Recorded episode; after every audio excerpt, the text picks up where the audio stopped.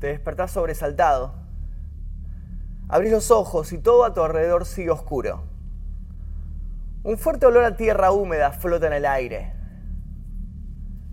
Intentás levantarte, pero tu cabeza choca contra una dura superficie. Querés moverla, pero te das cuenta de que apenas podés mover los brazos. De hecho, todo tu cuerpo está rígido. Gritás y el sonido rebota entre las angostas paredes que te rodean. Empieza a faltarte el aire. Y es entonces cuando te das cuenta de lo que está sucediendo. No estás en tu cama. Estás en un ataúd. Te acaban de enterrar vivo y vas a tener que luchar si es que querés salir con vida de esta prisión de madera. Parece un cuento de terror, pero hasta hace unos pocos años este era uno de los peores miedos de la humanidad. Y tiene un nombre, catalepsia. Actualmente, gracias a la ciencia, esta situación fácilmente se puede prevenir. Pero sin embargo, en el pasado nos ha dejado innumerable cantidad de historias. Mi nombre es Magnum Mefisto y el día de la fecha te voy a contar algunas de las más terroríficas. Pero antes te pido que dejes like en este video y te suscribas a este canal si es que todavía no lo hiciste. Ahora sí, comencemos. El carnicero inglés. Las crónicas inglesas más antiguas cuentan que en 1661 en Londres, un carnicero del barrio de Newgate Market llamado Lawrence Corton murió luego de estar un tiempo enfermo. La propietaria de la casa en la que este sujeto vivía estaba ansiosa por sepultarlo, ya que la ley le permitía heredar todas sus posesiones, por lo que lo enterró rápidamente, sin la consulta de un médico. Cuando los amigos de Carnicero visitaron la tumba, comenzaron a escuchar desesperados y desgarradores gritos que provenían del interior del ataúd. Cuando lograron abrir el féretro, Corton ya estaba muerto. Sus ojos estaban completamente hinchados y su cabeza estaba bañada en sangre, producto de los cabezazos que el hombre se había dado para tratar de salir del féretro. La prensa de la época lo calificó como el accidente más lamentable y deplorable. La enfermedad del sueño. En 1881, un extraño y desconocido virus azotó al poblado de Pikeville, en Kentucky, producido por la mordedura de cierta mosca, ahora conocida como la mosca tsetse, que trajo la enfermedad del sueño. Las personas caían en una especie de estado de coma y después de un tiempo volvían a despertar. Una de las habitantes del lugar, Octavia Smith Hatcher, fue una de las primeras afectadas por este extraño virus. Fue declarada muerta el 2 de mayo de aquel año y debido a que era una primavera extremadamente caliente, fue enterrada rápidamente en el cementerio local. Días después del fallecimiento, muchas personas comenzaron a enfermarse de la misma manera que la mujer, por lo que su viudo sospechó que quizás se la había enterrado prematuramente, así que decidió desenterrar el cadáver. Cuando abrió el féretro comprobó que las uñas de la mujer estaban quebradas y totalmente bañadas en sangre, y que el ataúd presentaba signos de haber sido arañado. La evidencia era obvia.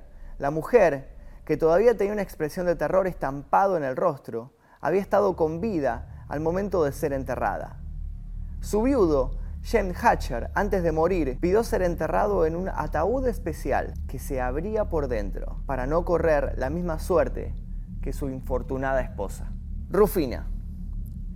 En el año 1903, Rufina Cambaceres, una bella joven de la aristocracia argentina, que el 31 de mayo de ese año se preparaba para festejar su cumpleaños número 19, fue encontrada por una sirvienta sin vida en su habitación. Los doctores dijeron que se le había detenido el corazón, por lo que decretaron oficialmente su muerte.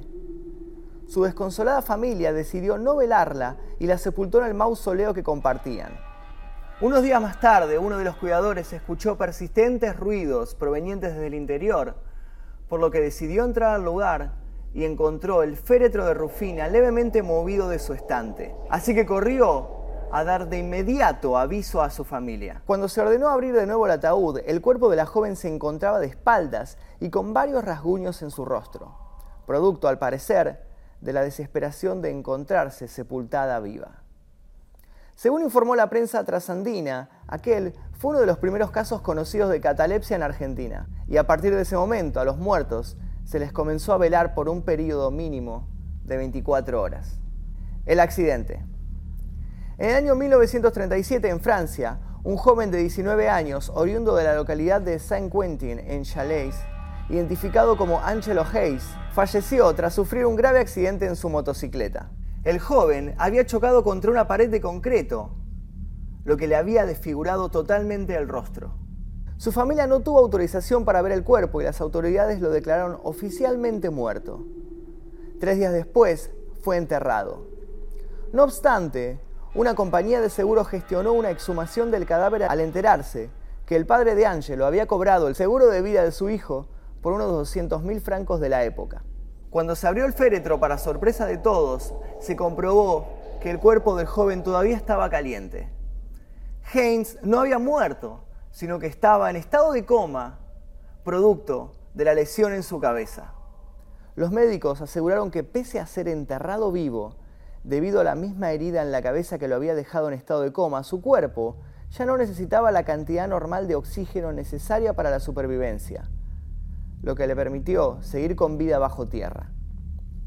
Después de este insólito suceso y de que despertara del estado de coma, Hayes se convirtió en una celebridad nacional en Francia y mucha gente viajaba cientos de kilómetros para verlo y hablar con él.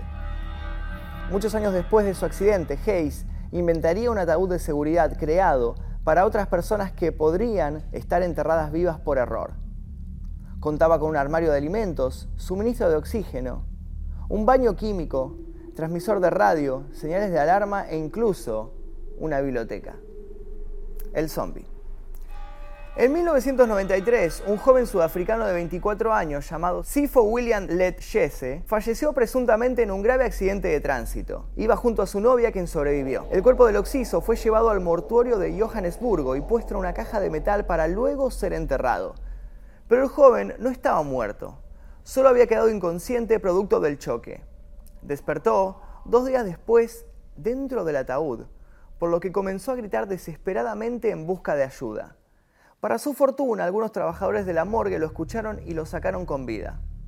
Cuentan que cuando el joven se presentó en la casa de su novia, ésta sufrió un ataque de pánico. Pensó que estaba ante la presencia de un muerto viviente, saliendo de la tumba. En un cementerio de Brasil se vivió una escena digna de una película de George Romero. Una mujer que había ido al lugar a dejarle flores a un familiar se llevó el susto de su vida cuando en una tumba adyacente, donde parecía haber tierra removida, vio claramente como dos brazos aparecieron moviéndose como aspas desde lo profundo de la tierra. Espantada, avisó del hecho al personal del Camposanto, que logró desenterrar a un hombre que presentaba claros síntomas de asfixia. La policía, después de analizar los antecedentes del caso de este zombie, concluyó que el sujeto había sido golpeado en una violenta pelea hasta desmayarse, y sus atacantes lo habían enterrado en el cementerio, esperando que allí encontrase la muerte. El reto de la catalepsia. En el año 2011, un habitante de 35 años, amante de las emociones extremas, de la localidad de Blagovenchensk, en Rusia, decidió vivir en carne propia la experiencia de ser enterrado vivo con la ayuda de un amigo, cavó un hoyo en el patio de su casa y se encerró junto a una botella de agua y un teléfono celular en un ataúd bastante artesanal, dotado de unos tubos para que entrara oxígeno desde la superficie. A los pocos minutos de consumado el entierro, el sujeto llamó al hombre bajo tierra y comprobó que éste estaba en buen estado. Sin embargo, al día siguiente, cuando volvió a desenterrarlo, se llevó una tétrica sorpresa.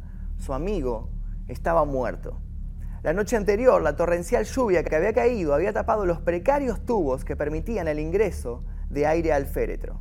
Casualmente, el verano anterior, un habitante de la localidad de Bologda también había muerto asfixiado tras ser enterrado voluntariamente para deshacerse del miedo a la muerte. Y estos fueron solo algunos casos referidos a esta terrible enfermedad.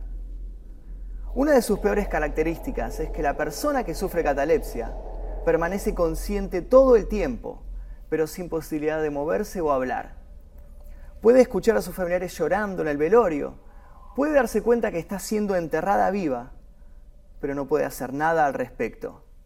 Antes de terminar, te pido que por favor dejes like en este video y te suscribas si es que todavía no lo hiciste. Si sobrepasamos la meta de 10.000 likes, voy a preparar una segunda parte contando más casos referidos a la catalepsia. Mi nombre es Magnum Mefisto y seguramente nos veremos en el próximo video.